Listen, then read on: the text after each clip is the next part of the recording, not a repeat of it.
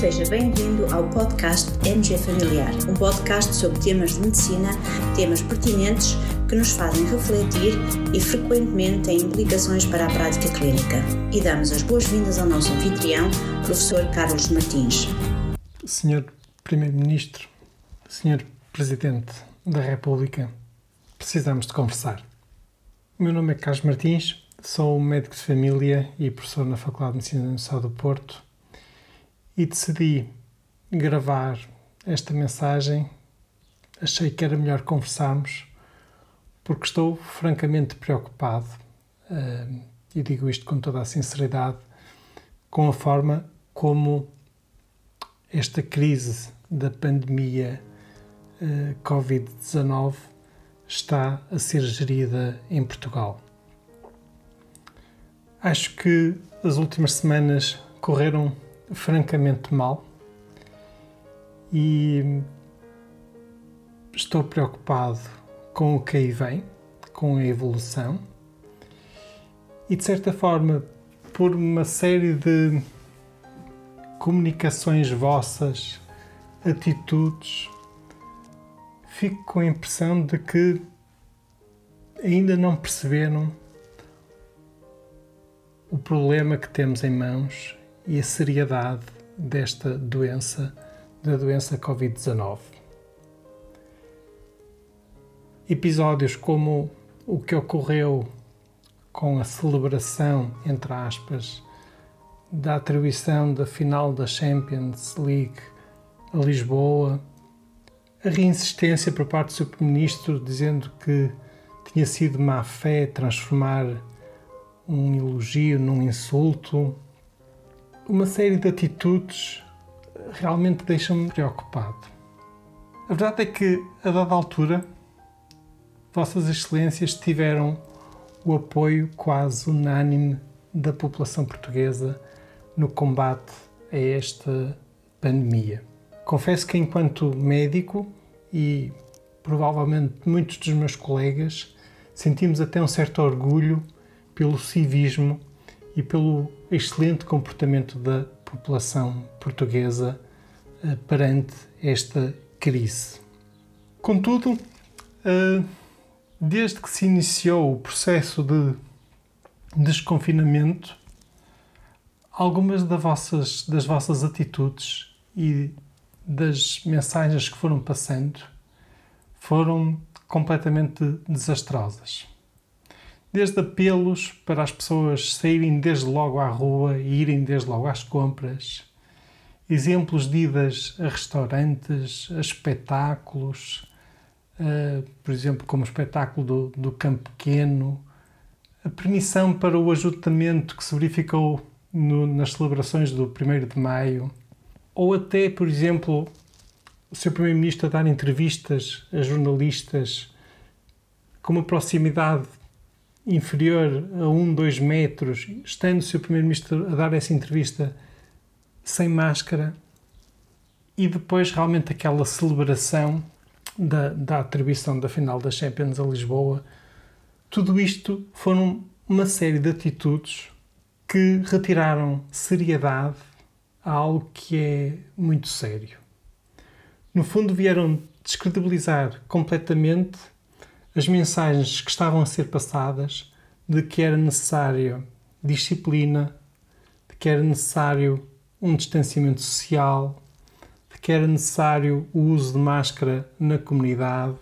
E isso acabou por dar força a certos comportamentos de risco que nós agora estamos a assistir na nossa população e até uh, a certos comentadores contra o confinamento da nossa própria praça pública, opinadores da nossa comunicação social, e isso tudo, no fundo, é francamente preocupante perante esta, perante esta doença e a sua uh, evolução.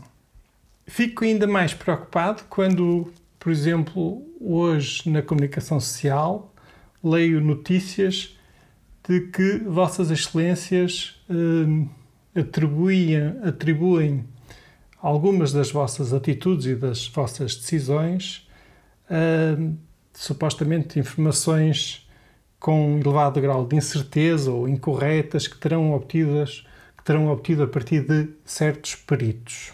Tudo isso me leva a crer que, que realmente Vossas Excelências não estão a compreender o que temos em, mão, em mãos.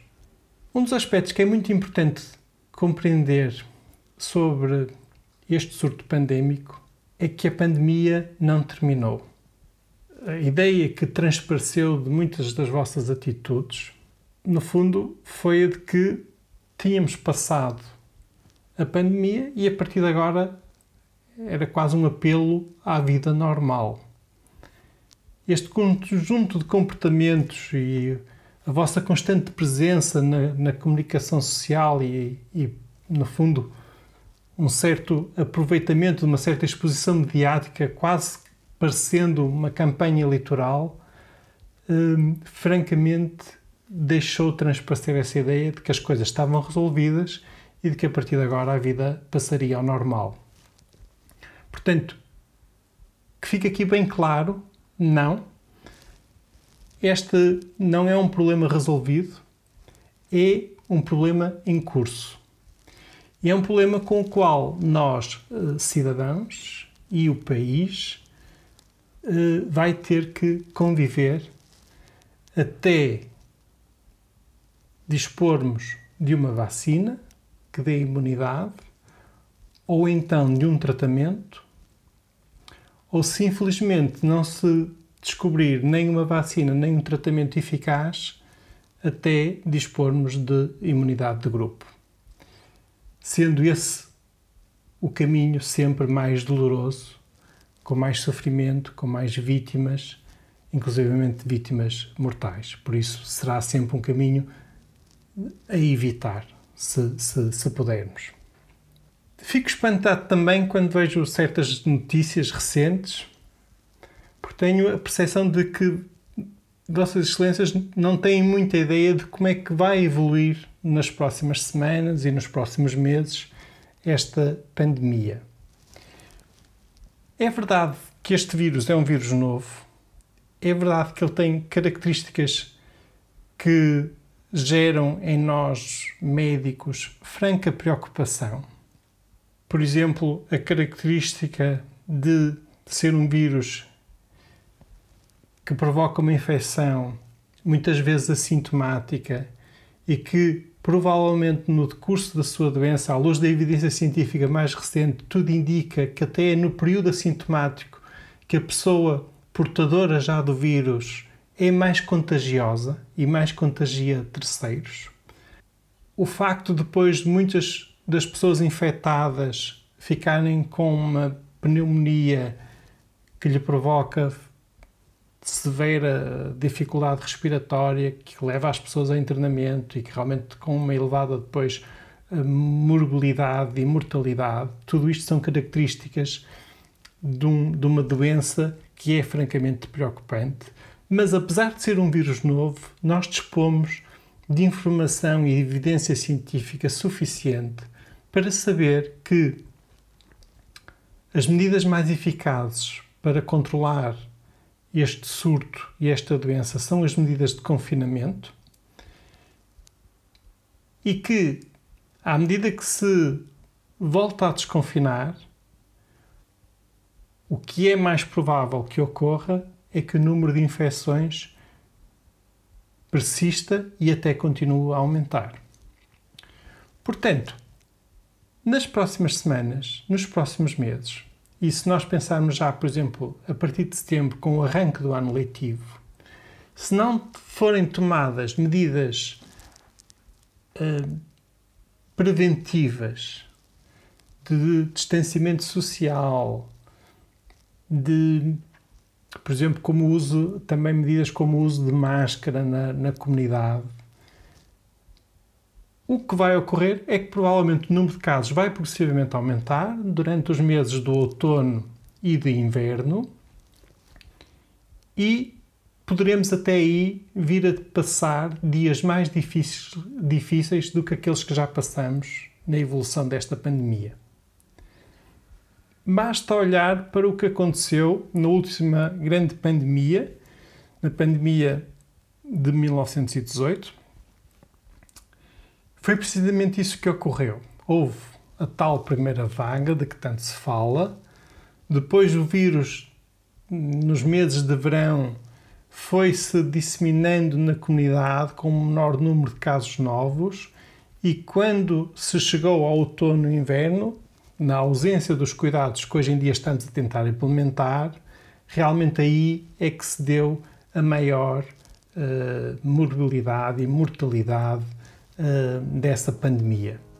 Portanto, nós temos que estar agora a aproveitar este período da calmia para nos prepararmos e para pensar em medidas que nos protejam de realmente da fase pior que poderá vir aí. Esta é a altura ideal, por exemplo, para pensarmos que estratégias é que poderemos desenhar para ter um próximo ano letivo com adaptações. É uma ilusão pensar-se, por exemplo, que o próximo ano letivo vai ser um ano letivo normal. Não tenhamos dúvidas, se abrirmos as escolas normalmente, sem medidas e sem cuidados, o surto pandémico, o número de casos novos vai aumentar muito rapidamente. Basta pensar que as crianças no inverno são aquelas que mais disseminam as infecções respiratórias.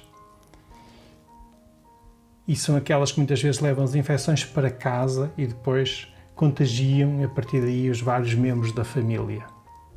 Por isso é muito importante planear o próximo ano letivo e porque não, por exemplo, é óbvio que se tem que é por um lado importante voltar a permitir a convivência das crianças e dos jovens, mas também poderão ser possíveis planos alternativos. Apesar de tudo, houve crianças e jovens que se adaptaram bem ao modelo de ensino à distância e famílias, e também é óbvio que temos de ter cuidado e compreender que há crianças e jovens que não se adaptaram a esse modelo de ensino e que têm dificuldades e que não podem e que precisam de um cuidado e de uma atenção especial.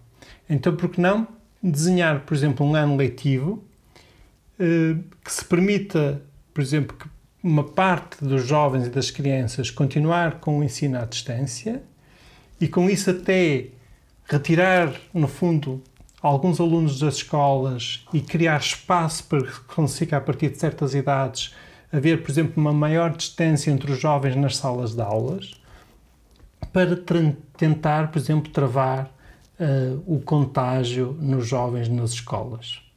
É apenas uma ideia, mas a verdade é que esta ou outras ideias terão que ser implementadas para o próximo ano letivo.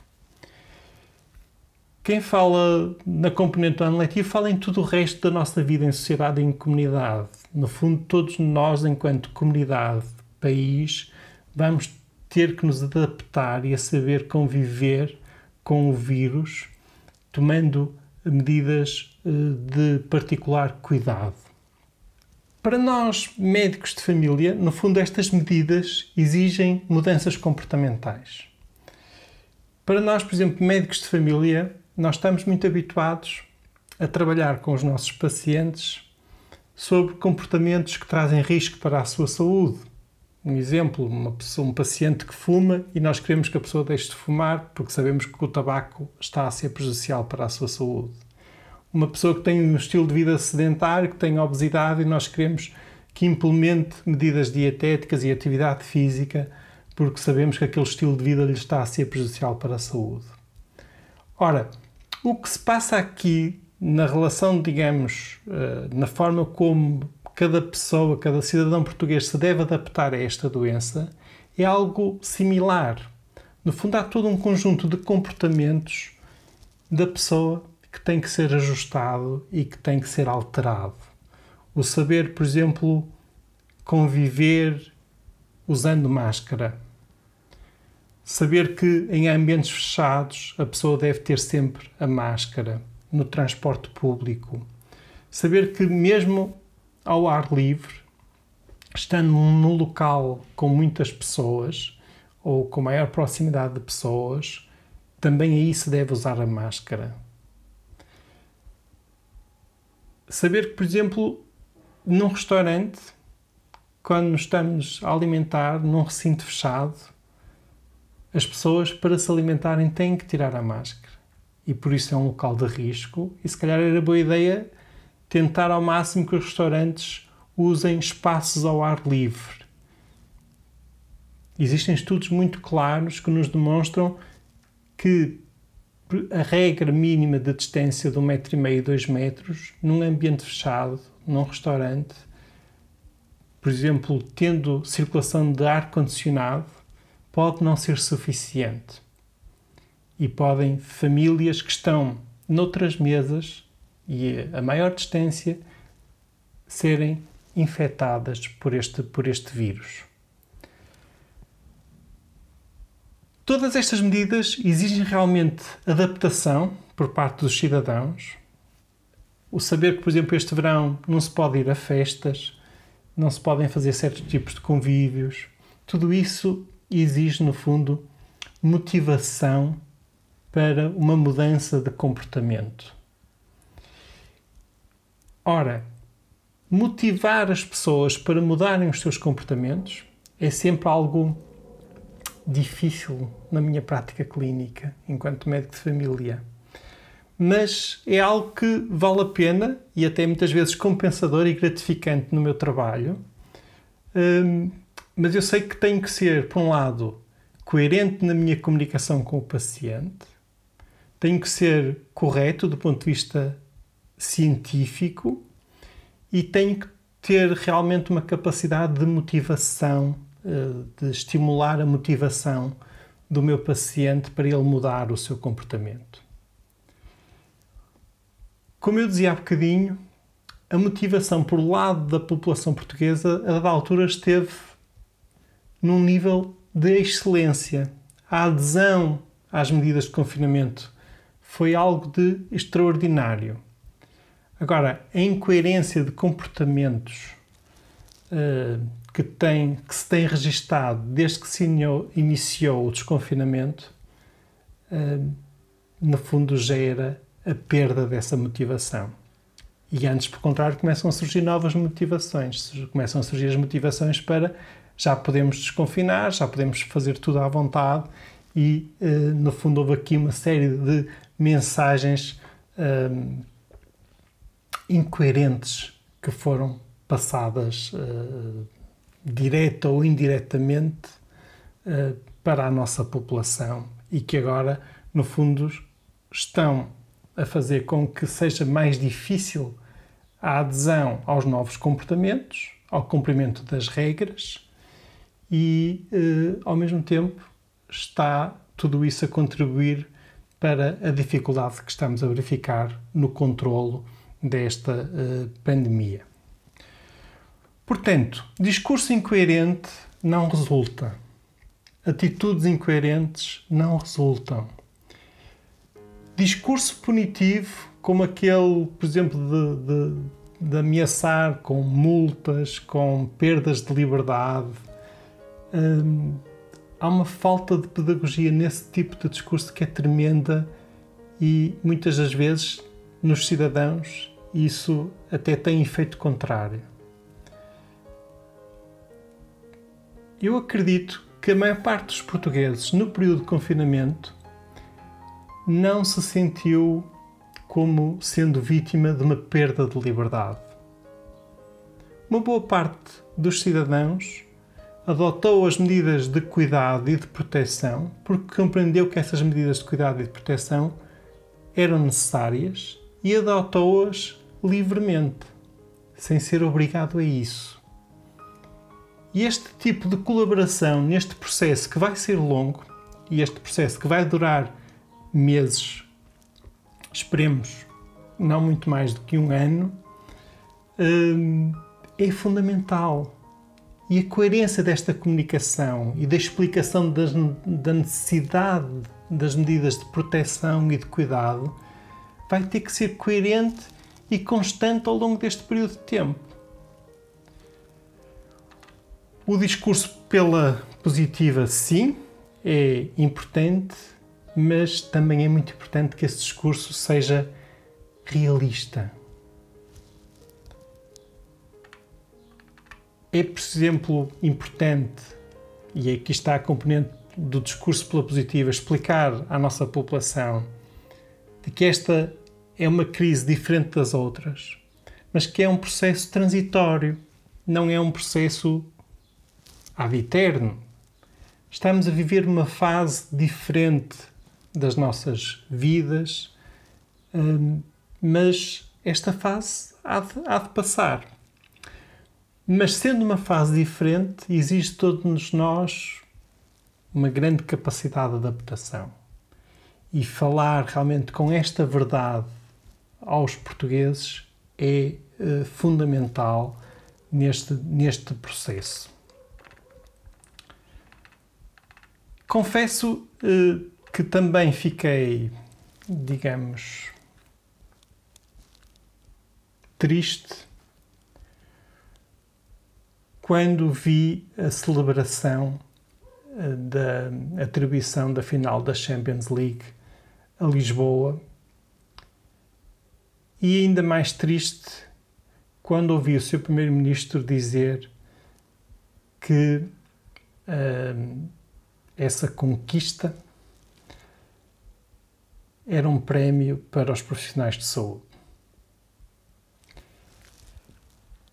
E depois fiquei ainda mais perplexo quando ouvi o seu primeiro-ministro acusar-nos ou acusar os profissionais de saúde de má fé por termos ficado realmente tristes e algo indignados com essa sua uh, afirmação. Aparentemente, o Sr. Primeiro-Ministro não compreendeu a nossa indignação perante essas afirmações. Como é que eu lhe hei de explicar isto? Por vezes, na minha prática clínica, estou a ver um paciente, estou a ver os resultados, por exemplo, dos exames complementares de diagnóstico e apercebo-me que ele tem uma doença grave. Por exemplo, uma doença oncológica. E estou a tentar explicar o resultado dos exames ao meu paciente, por exemplo,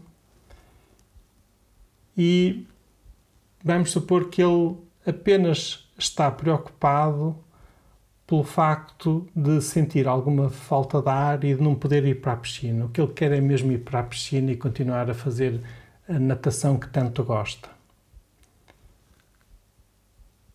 Eu, enquanto médico, o este paciente ir neste momento ou não para a piscina, no fundo, é de uma importância mínima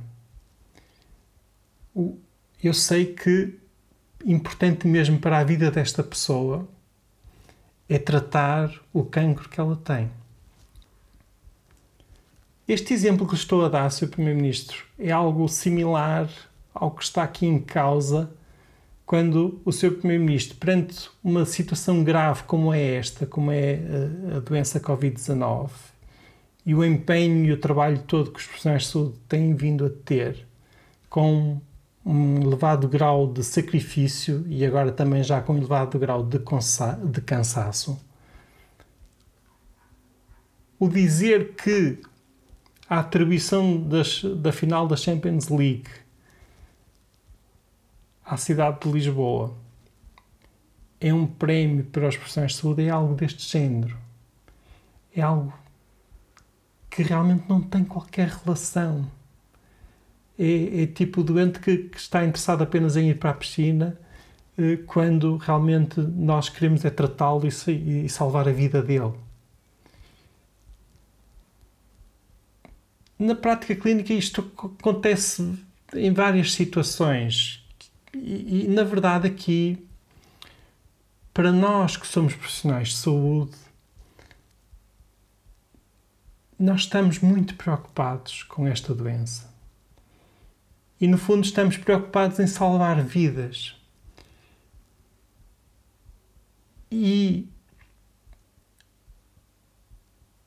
saber que, por exemplo, um evento que na verdade é um evento desportivo, na verdade é um conjunto de, de, de jogos de bola, e que ainda por cima é são eventos que podem trazer para o nosso país ajuntamentos de população que podem trazer até certo tipo de celebrações em claramente as medidas de confinamento poderão não ser respeitadas e dizer que isso é um prémio para os profissionais de saúde realmente é algo que não nos cai bem. Até porque achamos que é uma, a forma errada de gerir esta crise que continua em curso. Esta crise que é a pandemia da doença Covid-19. No fundo, esta crise, que é uma crise uh, duradoura, prolongada, coloca em causa, por um lado, ou se quisermos, nos pratos da balança, a preservação da saúde, o salvarmos as vidas das pessoas, e por outro lado, a preservação da nossa economia. Enquanto profissional de saúde, se nós pudéssemos continuar com o confinamento, sem dúvidas, sem dúvida alguma que essas seriam as medidas que mais vidas salvariam. Agora, nós reconhecemos que a economia não aguenta hum, muito mais, digamos, uh, tempo de confinamento. E sabemos também que isso pode trazer consequências uh, até em termos de perdas de vida. Por isso é necessário tentar encontrar aqui um equilíbrio entre medidas que permitam ir preservando vidas com coerência e o permitir que haja algum retomar da nossa economia. Eu reconheço que é um equilíbrio difícil, mas também não tenhamos dúvidas que mensagens incoerentes, mensagens que gerem um mau comportamento ou uma má adesão aos comportamentos necessários por parte da população irão gerar cada vez mais novos casos e isso também gera prejuízo económico. Se nós chegarmos a um ponto de total descontrole desta, desta pandemia, claramente isso será ainda pior para a nossa economia. Portanto, é necessário muito, muito cuidado.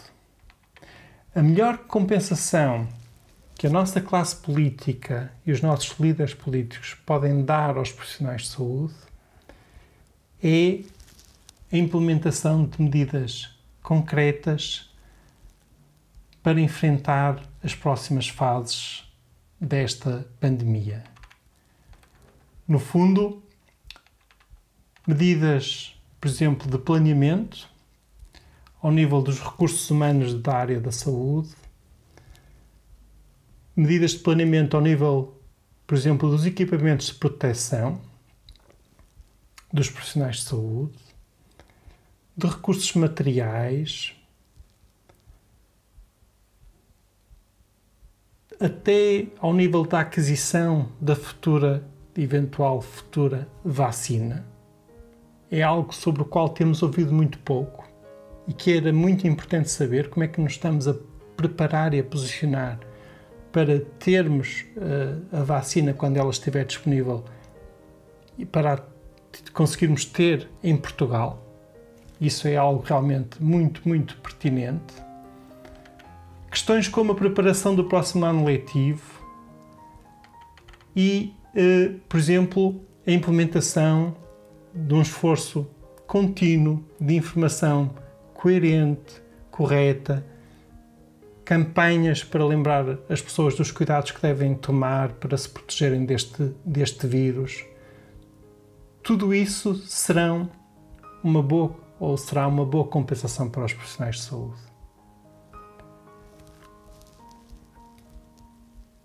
Ser um bom líder não é fácil.